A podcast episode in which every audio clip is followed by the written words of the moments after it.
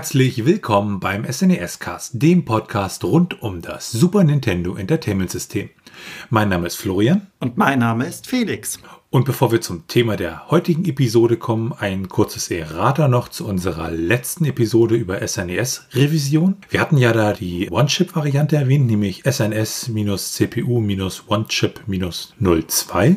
Und neben dieser Variante gab es aber noch andere One-Chip-Varianten, die wir da nicht explizit erwähnt haben, nämlich einmal die SNS-CPU-One-Chip-01-Variante und einmal die SNS-CPU-One-Chip-03-Variante. Und damit kommen wir zum heutigen Thema. Dabei handelt es sich um das Spiel FIFA International Soccer, ein Sportspiel auf dem SNES, e welches von einem bis fünf Spieler gespielt werden kann. Entwickelt wurde das Ganze von EA Sports und der Publisher war Electronic Arts. Und das Ganze wurde distributiert von Ocean. Schauen wir uns dann einmal die Geschichte des Ganzen an. Ja, da gucken wir uns zuerst die Geschichte von Electronic Arts an. Ähm, Electronic Arts sind ja heutzutage ähm, ja, so gehören zu den bösen Firmen, nenne ich es mal. Also zu den diesen riesen Spiele-Publishern und äh, Electronic Arts hat ja dann auch so ein bisschen, ja, mit In-App-Käufen und was weiß ich nicht, äh, ja, die Kunst der Spieler jetzt nicht wirklich gewonnen.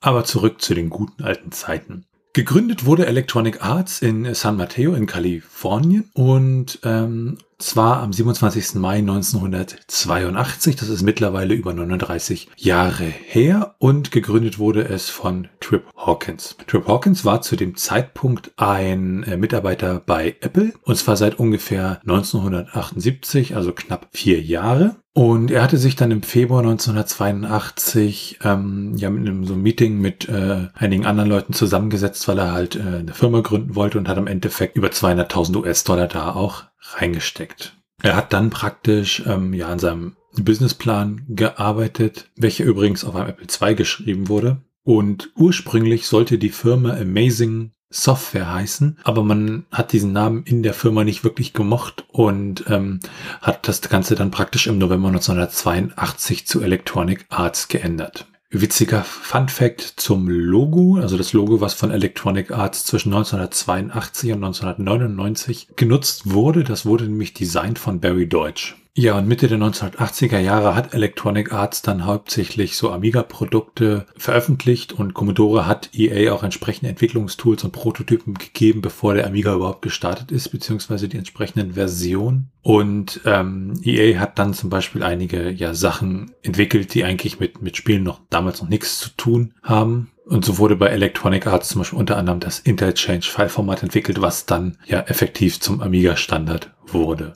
Das Besondere an diesem Format war, es konnte Bilder, Animationen, ähm, Töne und, und Dokumente halt gleichzeitig speichern und äh, war auch gleich mit eingebauter ja, Kompatibilität zu Third-Party-Anwendungen vorhanden. Und zu der Zeit, so Software, die sie da rausgebracht haben, war zum Beispiel das Deluxe Music Construction Set oder Deluxe Paint Animation ja, und 1987 hat EA dann mit Skate or Die sein erstes Spiel, was intern entwickelt wurde, ähm, veröffentlicht. Und sie haben damals auch noch ja für externe Entwickler Spiele published. Und Trip Hawkins hatte damals schon so eine Obsession für äh, Sportspiele beziehungsweise für diese Sportsimulation und hat einen ähm, Vertrag mit dem äh, Football Coach John Madden geschlossen, was dann zu den Madden NFL Spielen führte. 1988 haben sie dann auch zum Beispiel einen Flugsimulator, ähm, den FA-18 Interceptor Flugsimulator herausgebracht für den Amiga, der auch mit gefüllten Polygonen gearbeitet hat, was zur damaligen Zeit schon ziemlich äh, ja, herausragend war an der Stelle.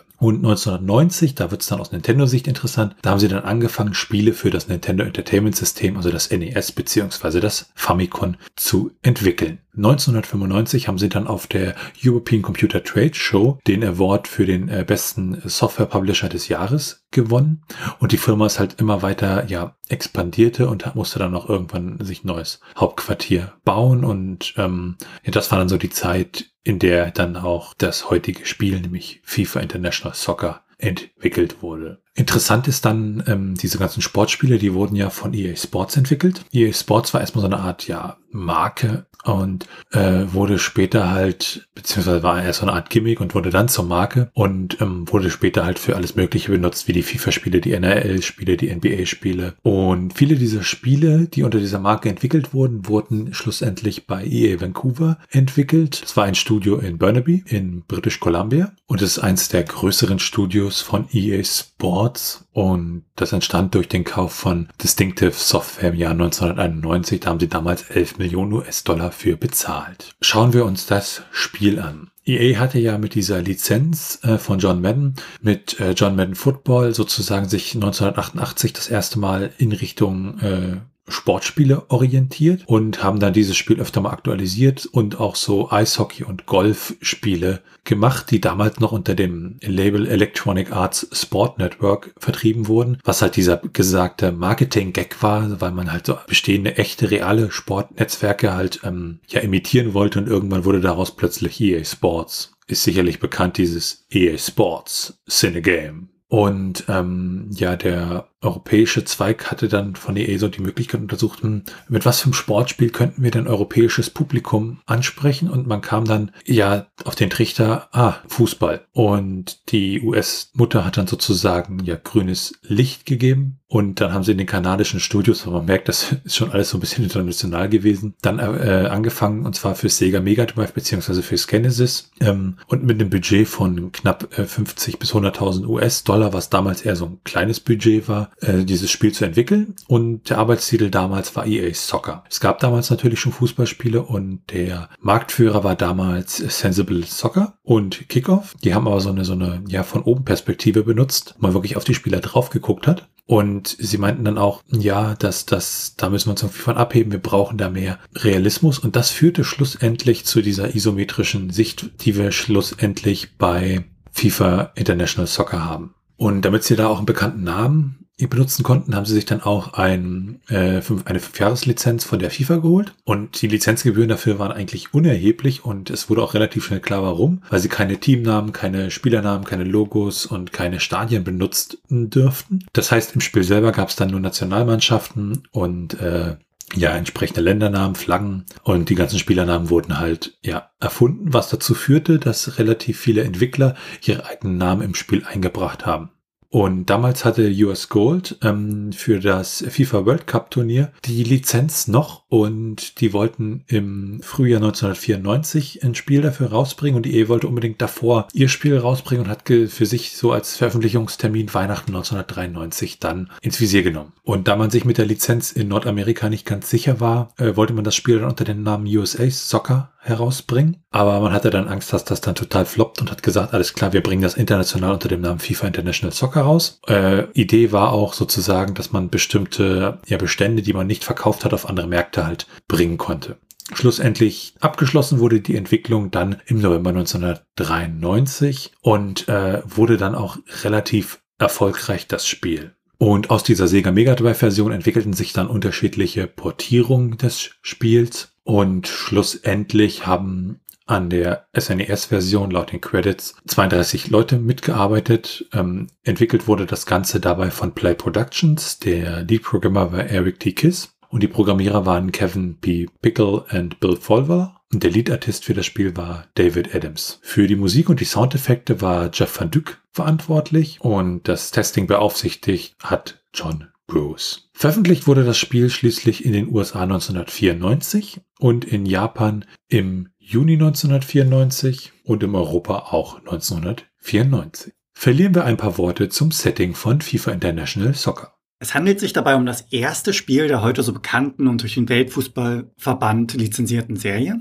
Neu bzw. ungewohnt war es ja, dass das Spiel in einer isometrischen Perspektive daherkam. Da ich mir nicht sicher bin, ob wir das im Podcast bereits einmal erwähnt haben, die isometrische Perspektive kennt man auch als Dreiviertelansicht. Das ist so eine Ansicht quasi von schräg oben nach unten schauend auf das gesamte Spiel und sie vermittelt damit einen dreidimensionalen Eindruck. In Spielen hat man sich das praktisch aus der Architektur abgeschaut. Hauptsächlich kennt man das dann durch Simula äh, beziehungsweise aus Simulations- und Strategiespielen. Im Spiel kann man ja aus verschiedenen internationalen Mannschaften auswählen. Es wurde ja bereits erwähnt, dass die nicht lizenziert waren und dementsprechend sind die Charaktere beziehungsweise die Mannschaften an sich fiktiv. Da man allerdings auch deren Eigenschaften natürlich besser einschätzen muss, also wo sind die Stärken, wo sind die Schwächen, wurde das Ganze hier mit Punkten bewertet. Also wie stark ist der Torwart, wie stark ist der Angriff oder die Verteidigung. Und im Spiel selbst konnte man dann auch Einstellungen vornehmen, wie das Variieren äh, diverser Parameter, dass man die Fouls aus- oder einstellt. Das gleiche gilt dann bei Abseits und auch die Spieldauer ist variabel.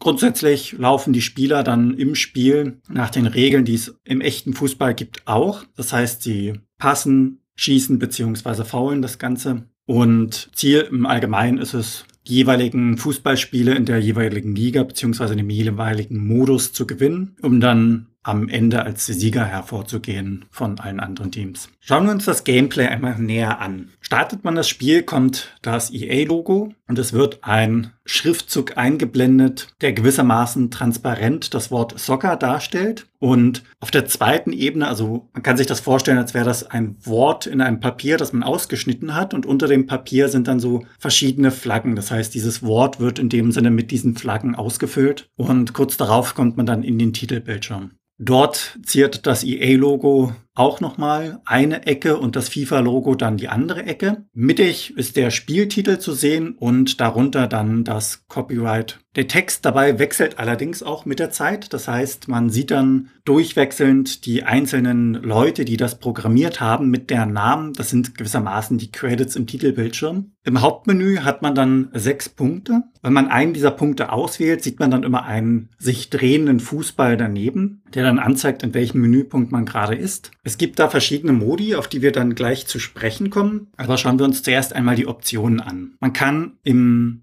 den Optionen den Game-Typ auswählen. Das heißt, man kann zwischen Action und Simulation hin und her wechseln. Das sind so kleine Unterschiede in den jeweiligen Regeln der Spiele. Man kann die Halbzeitzeit variieren, das heißt zwischen zwei Minuten und 45 Minuten je Hälfte. Die Fouls und die Abseitsregel kann ein- bzw. ausgestellt werden. Des Weiteren kann man dann auch noch das Spielfeld vom Typ her einstellen, also ist es nass, ist es trocken und ähnliches. Den Spielfeldtyp an sich auch, also Naturrasen oder Kunstrasen. Und auch die Zeiteinstellung ist variabel. Das heißt, diese 45 Minuten je Halbzeit werden diese gezählt, während sich der Ball bewegt oder wird es gestoppt, zum Beispiel, wenn man einen Einwurf hat oder nicht. Dann kann man weiterhin auswählen, ob man den Torwart manuell steuern möchte oder ob dieser automatisch agiert. Beim Sound kann man zwischen Stereo und Mono wechseln und jeweils die Soundeffekte kann man ein- bzw. ausstellen. Als letztes wäre dann noch die Energieanzeige des Stoßes, wenn man den Fußball von sich abgibt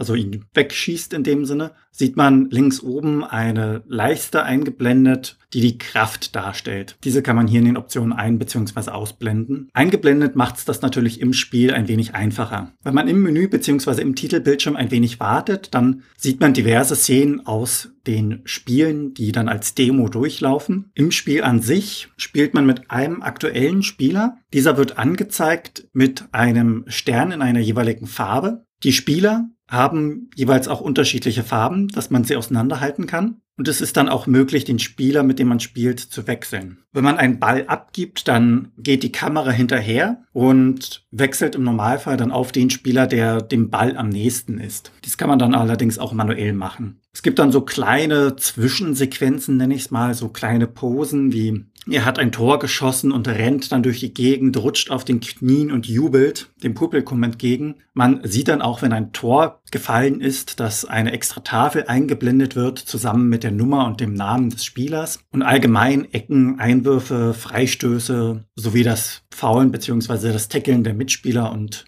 der Gegner sind Teil des Spiels. Und auch der Schiedsrichter, der gelbe bzw. rote Karten dann verteilt, tut sein Übriges zum Gameplay dazu tragen. Schön anzusehen ist, wenn man mit dem Spieler so in, vom Mittelfeld Richtung Rand geht, dass man ganzen Werbeflächen sieht, die ganzen jubelnden Zuschauer, die einen begleiten und das ist ganz nett umgesetzt. Soweit zum allgemeinen Spiel an sich, denn es gibt ja, wie gesagt, unterschiedliche Modi. Man kann insgesamt aus 52 Mannschaften wählen. Der erste Modus ist in dem Sinne das Freundschaftsspiel. Wenn man das auswählt, kommt man dann zuerst zur Teamauswahl. Das heißt, man kann zum Beispiel Deutschland gegen die USA spielen lassen. Und dann sieht man unten, während man das Ganze auswählt, die Werte der jeweiligen Mannschaft, die sich unterteilen in die Schusskraft an sich, das Rennen, die Defensive und ähnliche Werte. Man kann dann anschließend einstellen, wenn man seine beiden Teams gewählt hat, in welchem Team man spielen möchte. Das heißt, man kann sowohl Deutschland als auch USA spielen. Und es ist auch möglich, diese beiden gegeneinander spielen zu lassen, ohne selbst beteiligt zu sein, indem die Steuerung der KI überlassen wird. Ja, und wenn man dann bei den Punkten durch ist, dann kommt man gewissermaßen ins Spiel, was dann sofort pausiert wird, da man noch vor dem Spielstart wirklich, also vor dem ersten Anpfiff, diverse Einstellungen tätigen kann. Das Untermenü wird dann noch zum Teil durch andere Punkte erweitert. Das heißt, wenn man das direkt startet und dann nochmal pausiert, sind plötzlich in diesem Menü weitere Punkte vorhanden. Als erstes kann man dann im Untermenü das Spiel direkt starten, ohne weitere Einstellung vorzunehmen. Man kann nochmal ändern, wer den Spieler spielt. Man kann das Team in dem Sinne wechseln. Man kann wiederum in die allgemeinen Optionen gehen, also die Fouls und so weiter aus- und einstellen, die Spielzeit verändern und ähnliches. Man kann einstellen, wie das Spiel die Areale, in denen verteidigt wird, in denen angegriffen wird, ähm, auslegt. Das heißt, man sieht dann das Spielfeld an sich eingeblendet. Und im jeweiligen Punkt kann man dann auswählen, wo der Angriffsraum zum Beispiel ist. Also man sieht das dann wirklich, das wird wie ein Schatten überzogen, dass man sieht, ah, 50 Prozent, 60 Prozent oder 70 Prozent des gegnerischen Spielfeldes in diesem Bereich wollen wir angreifen. Selbiges kann man dann mit der Verteidigung und dem Mittelfeld auch machen. Ein weiterer Punkt ist die Teamstrategie. Da ist es so ähnlich, da wird auch wieder das Spielfeld eingeblendet als Gesamtes und man wählt zwischen den Punkten Auto, Long Ball, also quasi weit ins gegnerische Team beziehungsweise in die gegnerische Hälfte hineinschießen, also vorstoßen. All Out Defend, also alles verteidigen im eigenen Feld, das heißt äh, den Großteil wirklich an Energie in die Verteidigung stecken. Attack, da ist das dann so angeordnet, dass er im Mittelfeld und in der eigenen Hälfte gespielt und attackiert wird. Dann kann man Verteidigung an sich einstellen, also dass man eher verteidigt, aber dennoch angreift. Also das ist so ein Mix, so eine abgeschwächte Form gewissermaßen von All-Out Defend. Und gegenteilig gibt es dann noch die Option, dass man alles in den Angriff steckt, also wirklich komplett nach vorne stürmt und Druck machen möchte. Die Formationen können dann auch jeweils geändert werden. Da gibt es unterschiedliche Voreinstellungen, das heißt 352, 442, Sweeper, 4-2-4 und 4-3-3. Das sind die Anordnung der Spieler, also die Stürmer, die Verteidigungsspieler, als auch die Spieler im Mittelfeld und jede dieser Konfigurationen hat dann Vor- und Nachteile. Bei der 3-5-2-Formation ist es so, dass drei Leute in der Defensive stehen, also als Verteidiger agieren. Es gibt fünf Mittelfeldspieler und zwei Stürmer, also in dem Sinne zwei Angreifer. Diese Formation muss man dann mitunter an den Gegner anpassen, denn wie gesagt, jede Formation hat vor- und Nachteile. Das heißt, einige sind dafür ausgelegt, gut äh, zu passen, also dass die Spieler sich gegenseitig den Ball gut zupassen können. Andere sind eher dafür ausgelegt, dass man Druck aufbauen muss. Und dann gibt es natürlich auch Mischformen, wo man sagt, das sind eher flexible Formationen. Weiterhin kann man dann in dem Menü auch die Spieler wechseln bzw. austauschen von deren Positionen her. Es gibt eine Übersicht über die Spielstatistiken, also die Score an sich, die Shots, die, also die Schüsse, die bereits auf das Tor abgegeben worden sind, wie viele Ecken es gab und was die aktuelle Zeit ist, wie viel im Spiel bereits gefoult worden ist. Und das kann man dann in der Zusammenfassung nochmal genauer sehen. Da wird dann angezeigt, wo von wem zu welcher Zeit Tore geschossen worden sind. Und das gleiche gibt es dann nochmal als Übersicht für die jeweiligen Fouls. Es gibt dann noch den Punkt der Startlinie. Der ist wirklich nur zu Beginn einstellbar. Da kann man dann die Position der jeweiligen Spieler austauschen. Also wer soll wo spielen mit seinen jeweiligen Skills. Diese werden dann auch angezeigt. Ja, und der letzte Punkt in dem Sinne ist das Verlassen des Spiels beziehungsweise das Abbrechen desselbigen. Und wie bereits erwähnt, das Spiel startet ja mit diesem ersten Menü. Und sobald man das dann alles eingestellt hat, ist man im Spiel. Sollte man dann an diesem Punkt noch einmal pausieren, gibt es dann Punkte, die dazukommen. Also im Untermenü, wie man es gerade hatte, nochmal erscheinen.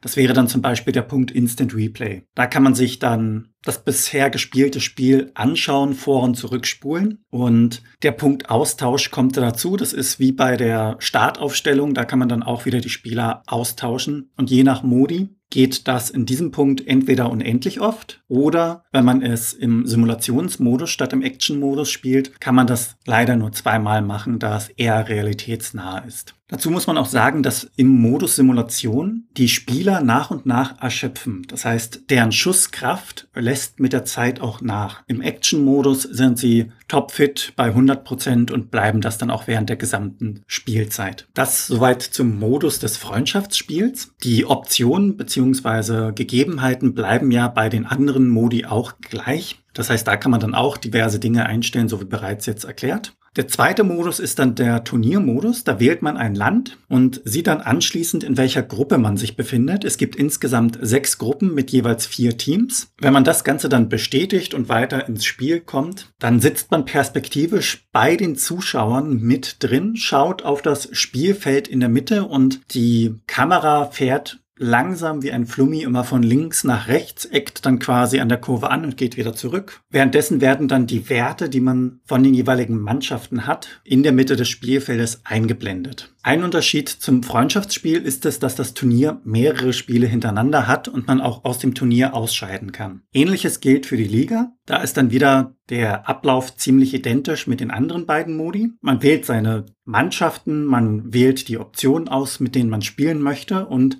man hat dann eine Gruppe von acht Teams. Bei einem Sieg bekommt man zwei Punkte, bei einem Unentschieden bekommt man einen Punkt und bei einer Niederlage bekommt man keinen Punkt. Der letzte Spielmodi wären dann die Playoffs. Das ist dann ein Ausscheidungskampf, der im Normalfall dann durch eine Meisterschaft entschieden wird. So kennt man das allgemein. Neben diesen Modi, die man jeweils spielen kann, gibt es im Titelbildschirm dann noch den Punkt Restore, also Laden in dem Sinne. Dort können die Daten der Liga, des Playoffs oder des Turniers, das man aktuell gespielt hat, mit einem Code geladen werden. Ein wenig irritierend an diesen gesamten Modi ist es, dass man auch die Mannschaft, mit der man spielen möchte, auswählt, einen Gegner dazu nimmt und anschließend noch einmal entscheiden kann, ob man als gegnerisches Team gegen die Mannschaft, die man sich gerade ausgewählt hat, spielen möchte. Das heißt, wenn man Deutschland zum Beispiel nimmt, möchte man mit Deutschland dieses Turnier bestreiten, kann dann allerdings direkt im nächsten Schritt sagen, ich möchte als Spieler der USA gegen mein eigenes Team Deutschland in dem Sinne antreten. Aber betrachten wir die Werte der Spieler als auch der Mannschaften kurz ein wenig näher. Die Werte der Spieler können zwischen 0 und 99 liegen.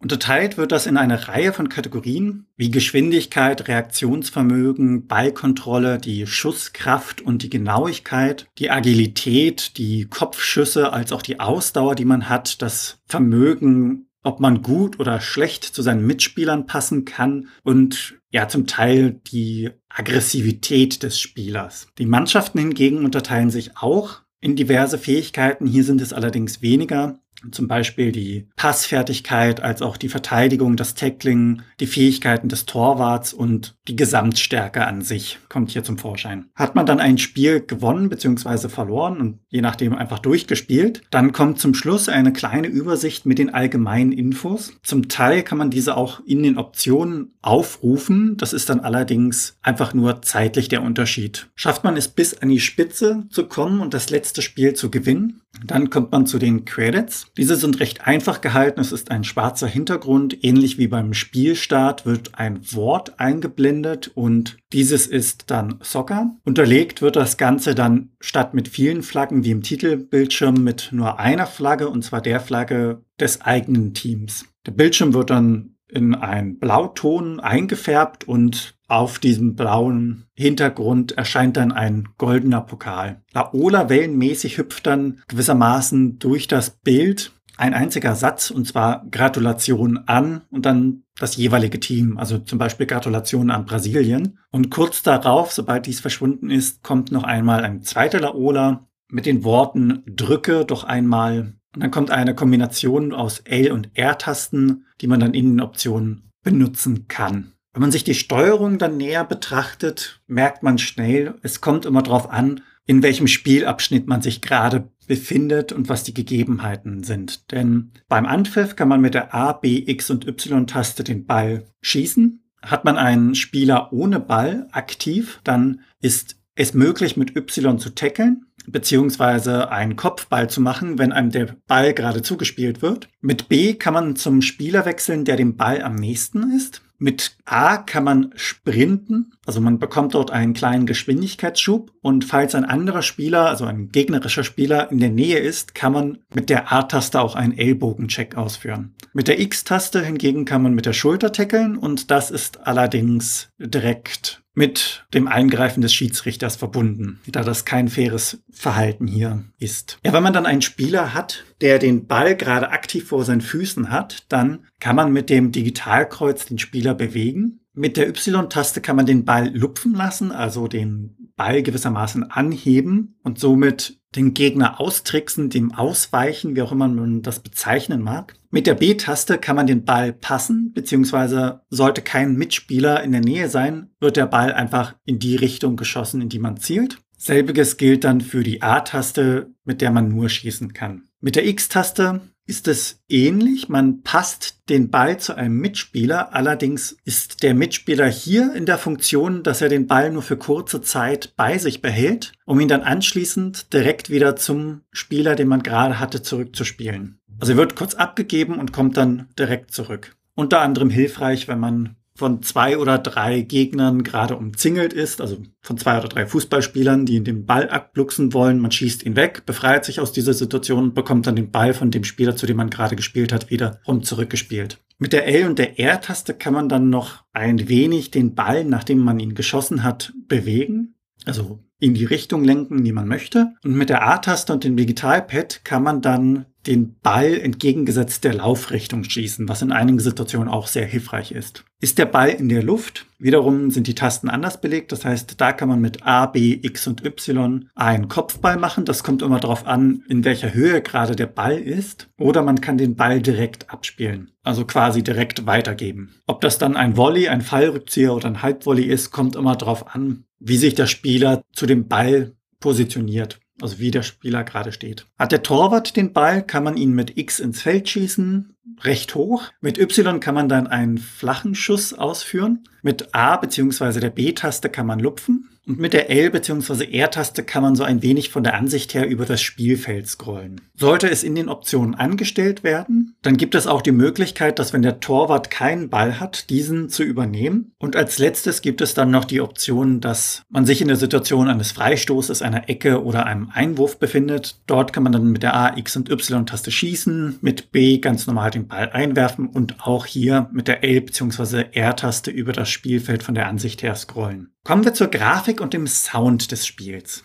Ja, Felix hat ja schon gesagt, es handelt sich um diese isometrische Perspektive, die sozusagen genutzt wird. Die Menüs sind alle relativ großflächig, würde ich sagen. Und an sich ist die Grafik recht solide. Es ist jetzt, also es wurde damalig auch gelobt. Ähm, die Männchen sind ja schick animiert, also dieses Hin- und Herlaufen, wobei ich finde, sie sehen alles ein bisschen stämmig aus, aber alles in allem ähm, ja, ist die Grafik vernünftig. Ich glaube nicht, dass das Spiel irgendwie ein äh, Wort gewinnt äh, für die beste Grafik aller Zeiten, aber das werden wir später bei den Bewertungen dann noch sehen. Wenn wir uns die Musik und die Soundeffekte so anschauen, ja, die Musik, die ist sehr, ja, das ist jetzt, man vergisst sie sofort wieder. Also das ist mehr so Gebrauchsmusik, damit man irgendwas hört. Und es gibt halt Stücke für den Titel, für die Menüs, für die Pause und äh, eine Tonspur für die Zuschauer. Also dieses, dieses, was sozusagen die Fankurven dann, äh, ja, da so von sich gibt. Und bei der Musik von FIFA gibt es eine Besonderheit. Und womit das zusammenhängt, da steigen wir mal kurz ein bisschen in die Dateiformate ein, die man nutzt, um Super Nintendo Musik zu speichern. Also ähm, wir haben ja auf dem Soundboard diese SPC 700 CPU für die Darstellung oder den, den, den, den Sound. Und damit man sich den Sound sozusagen auch ja auf dem PC anhören kann von Super Nintendo Spielen, ohne die ganzen ROMs durch die Gegend zu schicken, gibt es sozusagen unterschiedliche Formate zur Speicherung dieses Sounds. Und das eine Format ist das SPC-Format, um SNES Musik zu speichern.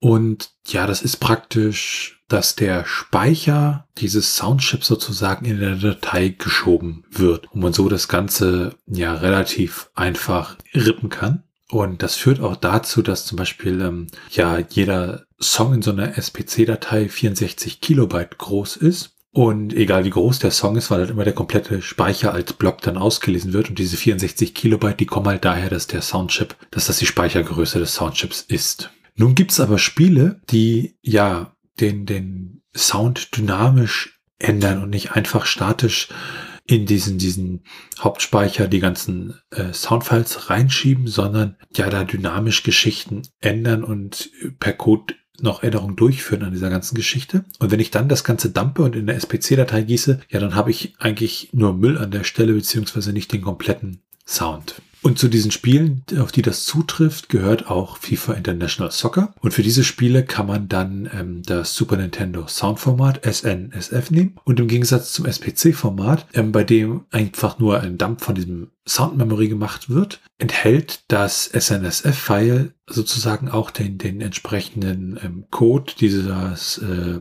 65816 CPUs, um halt diesen Sound zu erzeugen. Und das hat sich halt daraus ergeben, dass man halt nicht einfach im SPC-Format alle ja, Spiele und Sounds entsprechend dumpen und äh, konservieren kann. Problematisch an diesem Format ist, dass das Dumping da ja sehr, sehr kompliziert ist und nicht so einfach ist wie beim SPC-Format. Ja, das vielleicht als kurzen Ausflug, was sozusagen den Sound von FIFA dann doch wieder etwas besonders macht. Und äh, vielleicht noch was, was wir sozusagen fast schon als Disclaimer hätten sagen müssen. Wir beide haben relativ wenig Ahnung von Fußball, aber natürlich haben wir uns trotzdem mal angeschaut, ja, was ist zumindestens in diesem Spiel eine sinnvolle Strategie, um da gut durchzukommen. Wobei wir da wahrscheinlich eher sagen, unter Ausschluss jeglicher Gewährleistung.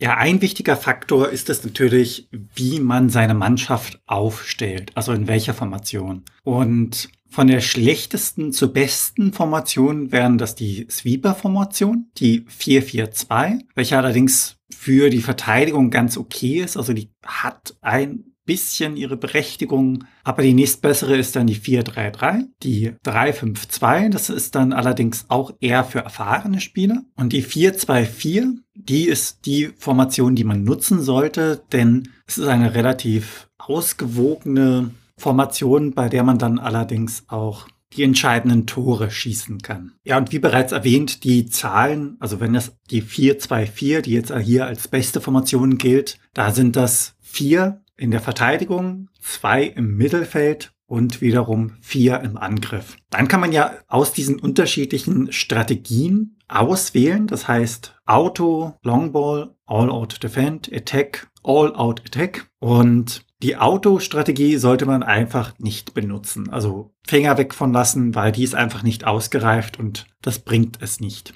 Ja, und die eingestellte Strategie Longball, so weit ins gegnerische Spielfeld hineinschießen, funktioniert gut mit der Strategie 4-4-2, mit der Formation 4-4-2. Da gibt es allerdings auch eine kleine Ausnahme, denn das funktioniert nicht mehr, wenn der Gegner auch von der Formation her die 4-4-2 gewählt hat. Wenn man alles in die Verteidigung setzt, ist das ja teilweise in den Playoffs ganz nützlich. Aber grundsätzlich bringt einen das eigentlich nicht wirklich weiter, weil es am Schluss ja die Tore sind, die entscheiden, ob man das Spiel gewinnt oder verliert. Dementsprechend, wenn man alles in die Verteidigung setzt, sich verbarrikadiert, in seinem Bunker sitzt, wie auch immer, dann wird es im besten Fall ein Unentschieden. Das heißt, man kann davon ausgehen, dass der Gegner keine Tore schießt und man selbst hat auch Probleme, Tore zu schießen, um Punkte zu erzielen. Wenn man die Attack-Strategie auswählt, dann sollte man das am besten mit der 4-4-2-Formation oder der 3-5-2er-Kombination kombinieren, denn da kommt der Ball immer ganz gut nach vorne. Man kann, wie gesagt, auch gut nach vorne spielen. Und grundsätzlich von allen Auswahlmöglichkeiten ist das wahrscheinlich eine der, die ganz weit vorne stehen. Denn die Strategie, dass man alles auf die Attacke, also alles auf den Angriff setzt, klingt zwar nach der besten Variante, weil man dadurch aggressiv spielt, dementsprechend natürlich sehr viele Torchancen hat. Allerdings ist es nicht von Vorteil, denn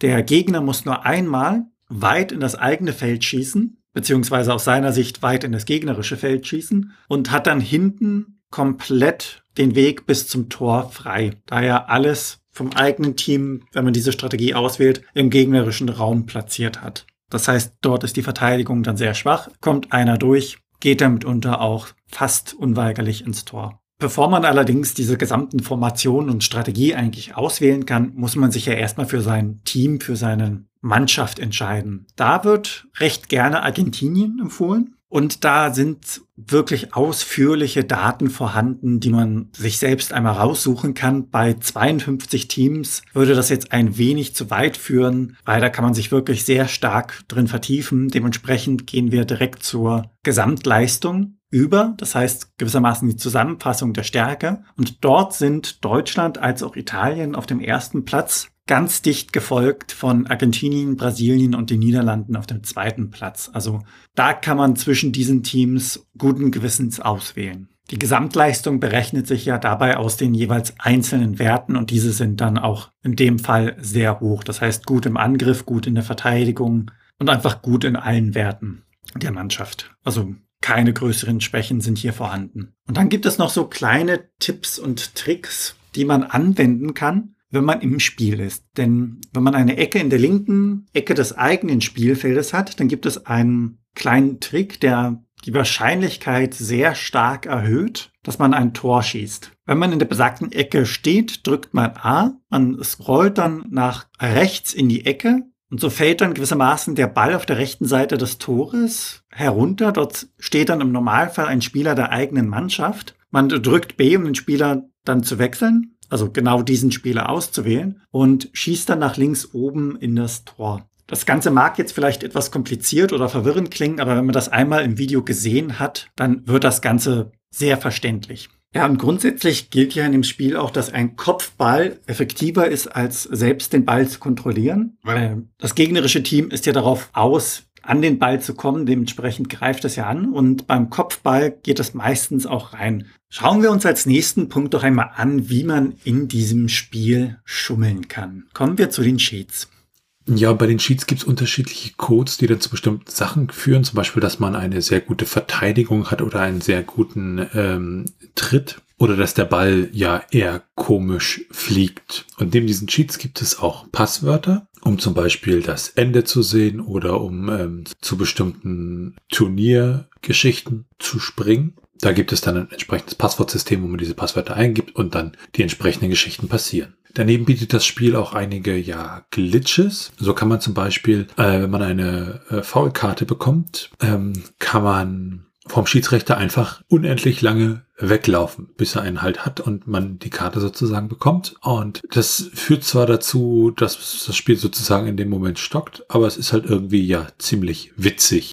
Daneben gibt es dann auch andere Geschichten, dass man zum Beispiel den Torwart daran hindern kann, den äh, ja Ball zu schießen und man dies dazu nutzen kann, den Ball dann relativ einfach ins Tor zu bekommen und sozusagen sehr einfach Tore zu schießen werfen wir einen kleinen Blick auf die Unterschiede. Also das, was halt so hervorsticht, wenn man es zum Beispiel auch mit heutigen FIFA-Teilen vergleicht, ist halt, es gibt halt nur die Nationalmannschaften, es gibt nur fiktive Spieler und ähm, ja, die, die, diese vollwertige Lizenz, die sie da heute hatten, die gibt's an der Stelle halt nicht mehr.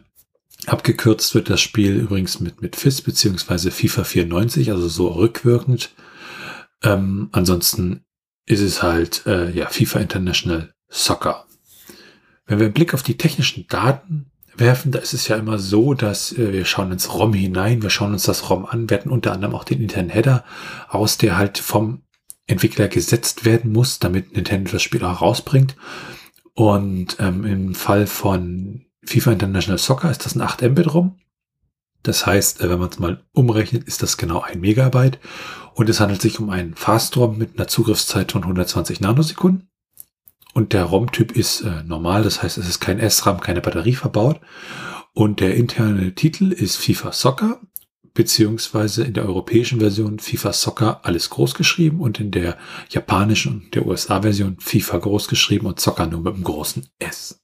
Und wenn man sich diese Portierung halt anschaut, dann sieht man zum Beispiel das Spiel, was wir hier für Super Nintendo haben, das wurde unter anderem für ein Amiga, für MS-DOS, für ein Game Boy, für ein Game Gear, für Sega CD, fürs Master System portiert.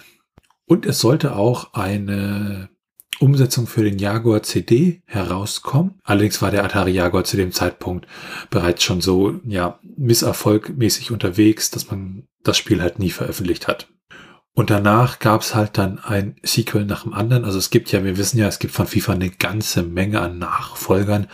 Und insgesamt haben wir 144 FIFA-Spiele gezählt. Also das fängt an bei FIFA Soccer 95, 96, 97, äh, FIFA Soccer 64, FIFA 2000, FIFA Soccer 2002 und dann auch quer über alle Systeme, PlayStation 2, Windows, PlayStation, Nintendo 64, ähm, auch für Super Nintendo gab es noch ein paar FIFA-Spiele, für ein Game Boy Advance zum Beispiel FIFA Soccer 2003, für ein GameCube und Xbox FIFA Soccer 2005 zum Beispiel, FIFA 06 für äh, Jahre auf mobilen Geräten, also das sozusagen bevor wir Smartphones hatten, gab es ja auch schon Spiele. Für die PSP gab es FIFA Soccer 06. Es gab FIFA World Cup Germany 2006 für Nintendo DS.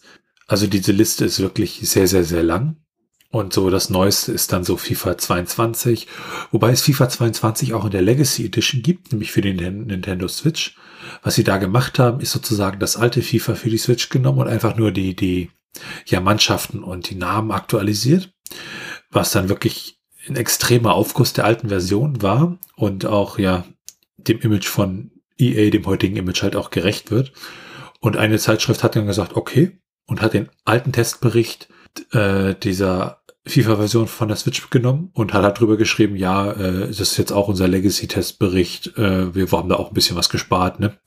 Also die haben das dann nochmal so ein bisschen, ja, anekdotisch dann mit verwurstet, aber ja, man hat das FIFA 22 wahrscheinlich für die Switch halt auch nicht portiert, weil das leistungsmäßig auf der Switch entsprechend schwierig war. Und damit werfen wir dann einen kleinen Blick aufs Trivia. Wenn man sich die Spielzeit bei FIFA betrachtet, dann spielt man durchschnittlich so um die 16 Stunden an dem Spiel. Wenn man sich beeilt, dann schafft man das innerhalb von 10,5 Stunden und wenn man sich wirklich Zeit lässt, dann sind das so um die 22,5 Stunden. Wir haben ja erwähnt, dass das Spiel ein ein bis fünf Spieler Spiel ist. Allerdings kann man das auch so einstellen, dass die KI gegen die KI spielt. Das heißt, theoretisch gesehen wäre es eigentlich ein Null-Spieler-Spiel mit einem Zuschauer. Wenn man das Spiel kaufen möchte, dann kriegt man das lose in Deutschland, die Cartridge an sich, für etwas über drei Euro und komplett in der Box für rund 14 Euro. In den USA bekommt man das Spiel dann für rund 7 US-Dollar und komplett wieder im Set für rund 25 US-Dollar.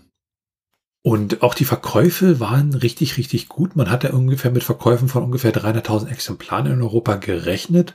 Und allerdings hat es sich im Vereinigten Königreich äh, schon 400.000 Mal verkauft und wurde damit äh, zu einem der bestverkauften Videospiele des Jahres 1993. Also man geht davon aus, so in den ersten vier Wochen wurden über 500.000 Exemplare verkauft in Großbritannien und auch in den Vereinigten Staaten führte es die Verkaufscharts entsprechend an. Also im Juni 1994 war es da ganz oben. Da gibt es auch so ein paar kleine Bugs im Spiel. Wenn man zum Beispiel die Mannschaft auswählt, haben Polen und die Tschechische Republik die gleichen Flaggen. Und es gibt oder gab auch eine CD-Version für die DOS-Portierung. Da gibt's dann verbesserte äh, künstliche Intelligenz und so einen kleinen Ingame-Kommentar. Und einige europäische Editionen hatten dann auch ein anderes Cover. Ja, wenn wir uns die ROM-Hacks anschauen, da gab's leider keine, die wir finden konnten für das Spiel. Und auch bei den Retro-Achievements sieht's leider nicht so rosig aus an der Stelle. Allerdings gibt es hier Speedruns durchaus. Und der erste Platz liegt bei 2 Sekunden und 360 Millisekunden. Der zweite Platz liegt dicht gefolgt bei 2 Sekunden und 760 Millisekunden. Diese beiden Speedruns gelten allerdings für das Genesis.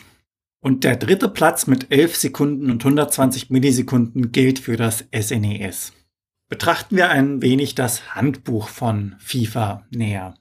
Dann sehen wir, dass es 30 Seiten hat. Das Deckblatt ist eine Szene aus einem vermutlich realen Spiel. Also man sieht dort drei Fußballer, die gerade versucht haben, anscheinend den Ball zu bekommen und gewissermaßen zusammengestoßen sind. Das gesamte Handbuch ist recht stark unterteilt, also es hat sehr viele Punkte unter anderem Steuerung, die Optionen, die diversen Modi, die Statistiken und auch die spieletechnischen Aspekte, wie zum Beispiel die Strafen, werden hier näher erläutert. Das Ganze wird dann unterlegt mit Bildern aus dem Spiel, um den jeweiligen Punkt dann darzustellen. bzw. verständlicher zu machen. Ja, grundsätzlich ist das Handbuch eigentlich recht ausführlich gestaltet, allerdings nicht überladen. Also die Texte sind wirklich gut zusammengefasst und bringen das Ganze auf den Punkt. Auf der letzten Seite ist mir dann was in die Augen gestochen, was ich wiederum sehr interessant finde, weil damals konnte man das ja nicht nachschauen im Internet.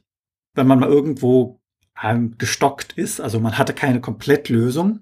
Und dann steht wieder im Handbuch, äh, falls man ein Passwort braucht, rufe man unter folgender Nummer an. Dort gibt es wirklich aufgezeichnete Hinweise, Tipps und Passwörter. Also man hat quasi angerufen, kam dann in eine Banddurchsage, die war 24 Stunden am Tag, sieben Tage die Woche verfügbar. Und man hat dafür 95 Cent für die erste Minute bezahlt und 75 Cent für jede weitere Minute. Mit dem Hinweis, dass wenn derjenige, der anruft, unter 18 sei, dann sollte man doch vorher die Eltern um Erlaubnis bitten.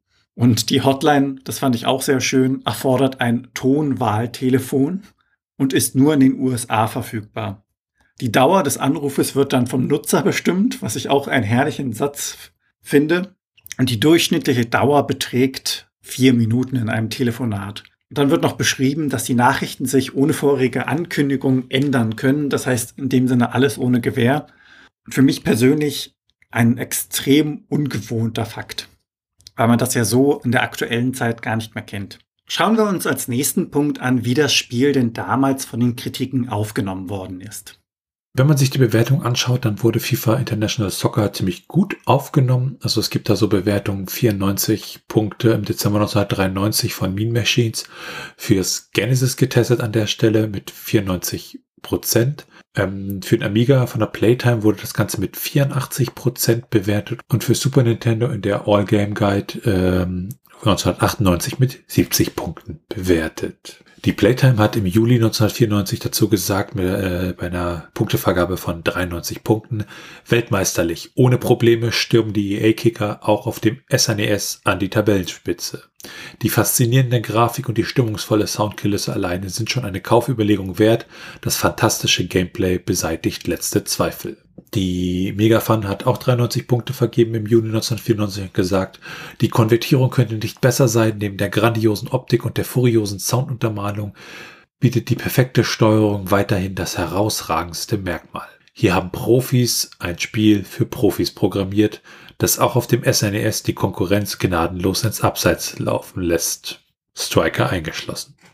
Die Total aus Deutschland hat im Juni 1994 75 Prozent vergeben und hat gesagt, für Stimmung vor dem Bildschirm sorgt der Mehrspielermodus, der es bis zu fünf Leuten gestattet, in beliebigen Kombinationen gleichzeitig zu Werke zu gehen. Wer also des Öfteren einige Freunde bei sich begrüßt und eine Fußballsimulation mit dem wohl am ansprechendsten animierten Spieler sucht, der wird, sofern er bei der Spielerbarkeit ein Auge zudrücken kann, durchaus Gefallen an diesem Game finden. Und es gab auch eine Reihe von Awards für das Spiel. So gab es unter anderem von der Videogames im März 1995 den Award Best Sport Game in 1994. Die GameFan hat 1994 den Award Soccer Game of the Year vergeben und die Amiga Joker hat ähm, 1996 das Ganze auf Platz 2 in der Kategorie Best Sport Game in 1995 vergeben. Und damit kommen wir zu unserer Meinung. Ja, es ist ja an sich ganz witzig zu spielen, äh, wobei ich auch finde, diese, diese leicht indirekte Steuerung, die hat mich immer so ein bisschen fertig gemacht, also bis man sozusagen dann am Ball ist und das ist immer so ein bisschen, ja, seltsam für mich. Für mich leider keine Dauermotivation, wobei, äh, was ich interessant finde, ist halt der Multiplayer-Modus, wenn man, man doch, doch Freunde zu Hause hat, und dann halt nicht nur äh, zu zweit spielen kann, sondern halt mit so einem Multitap dann wirklich äh, zu fünf da dran spielen kann. Und das ist natürlich ja eigentlich ziemlich großartig. Ja, ansonsten so das letzte Fußballspiel, mit dem ich wirklich warm wurde, war so fürs C64. Das war, glaube ich, ein Spiel für den Modulschacht sogar. Und äh, ja, das letzte weitere Fußballspiel war irgend so eine Fußballmanagement-Simulation, die ich damals auf Windows 3.11 gespielt habe. Und ja, also an sich mit Fußballspielen selber kann ich eigentlich nicht so viel anfangen, aber ich finde, das Schöne an diesem Super Nintendo Fußballspiel ist, man kann es auch als Nicht-Fußballspieler ja von der Komplexität her noch damit aufnehmen und es einfach auch so ein bisschen genießen und, und, und nicht wie bei anderen Spielen, wo man dann reingeworfen wird und die haben halt dann irgendwie 20 Jahre Entwicklung mitgemacht und man wird halt von Komplexität erschlagen und hat eigentlich keine Lust drauf. Also da kommt man bei diesem FIFA-Spiel für Super Nintendo doch relativ schnell rein und kann da durchaus seinen Spaß haben, die Grafik und das, ja, das Gewusel auch genießen dann beim Spiel. Und also ich hatte da wirklich, ja, spaßige Stunden und habe versucht, da irgendwie Tore zu machen. Und das war doch ganz witzig, obwohl ich mit Fußballspielen an sich ja nicht wirklich was anfangen kann. War es bei dir denn ähnlich, Felix? Ich habe da versucht, Tore zu machen. Ja, da kann ich mich definitiv anschließen. Mit Fußball oder Sportspielen an sich habe ich ja so gut wie gar keine Erfahrung. Wenn ich drüber nachdenke, ist es eigentlich nur eins, was mir da auf Anhieb einfällt, beziehungsweise eine Serie, und das waren die Summer- beziehungsweise Winter Games auf dem C64, wenn ich mich recht entsinne. Gab es da den Fußball drin? Da kann ich mich jetzt gar nicht dran erinnern. Äh, nee, das allgemein auf Sportspiele bezogen. Ich glaube nicht, dass es da Fußball drin gab. Ah, okay. Also, wie gesagt, das sind meine Erfahrungen wirklich, was das angeht. Sportspiele allgemein sehr gering. Das war jetzt wirklich eins, was ich überhaupt mal in der Hand hatte und spielen konnte. Ich war mit der Steuerung ein wenig überfordert. Also, ich glaube nicht, dass das an der Steuerung liegt, sondern eher an mir. An sich ist es wirklich nett gemacht, weil du hast diese Person, also die Fußballspieler damit, und das von der Strategie her zum Beispiel, wie man seine Mannschaft aufstellt und ob man nun eher Richtung Angriff, Defensive oder ausgewogen sein möchte, das sind ja wirklich interessante Dinge, jetzt nicht nur auf das Spiel bezogen, sondern allgemein auf die Sportart. Aber nichts, was mich in irgendeiner Art und Weise so wirklich in den Bann zieht, dass ich da stundenlang mitspiele. Ich finde es eher als Mehrspielerspiel interessant, weil wenn sich da fünf Leute finden, die ja auch keine Ahnung miteinander haben, beziehungsweise keine Ahnung vom Fußballspiel haben, dann glaube ich schon, dass das durchaus auch Spaß macht. Und die Menüs an sich, die waren ja sehr vielfältig. Also da hatte man ja die Menüs und die Untermenüs der Menüs wiederum. Das zeigt allerdings auch, dass das Spiel für damalige Verhältnisse, wie ich finde, recht komplex war. Grafisch durchaus schön gemacht. Vom Soundtechnischen verstehe ich allerdings nicht wirklich die Bewertung von damals. Also da finde ich auch, dass das eher so ein Hintergrundding ist, was einem nicht weiter aktiv auffällt. Ja, und durch meine mangelnde Erfahrung kann ich auch nicht wirklich sagen, wie nah es an ein heutiges Spiel rankommt, beziehungsweise wie nah es an die Realität rankommt. Durchaus habe ich allerdings einen recht positiven Eindruck von dem Spiel gehabt. Die ganzen Nachforschungen haben mir aber auch mal wieder gezeigt, wie komplex Fußball eigentlich an sich sein kann, also was die Strategie und die Aufstellung und so weiter angeht. Und damit sind wir dann am Ende dieser Folge vom SNES Cast. Wenn ihr Fragen, Anmerkungen, Themenvorschläge oder Kritik habt, dann könnt ihr uns gerne schreiben, indem ihr uns eine Mail an info@snescast.de schreibt. Ihr könnt dafür auch das Kontaktformular benutzen.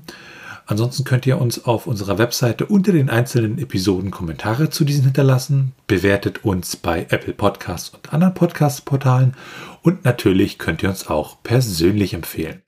Ihr könnt uns auf Steady unterstützen. Da freuen wir uns drüber und es hilft uns, diesen Podcast zu machen. Alles weitere dazu und rund um den Podcast, wie zum Beispiel die Links zu unserem Discord-Server oder die Links zu unseren Präsenzen auf Twitter und Mastodon, findet ihr auf snescast.de. Tschüssi. Ciao.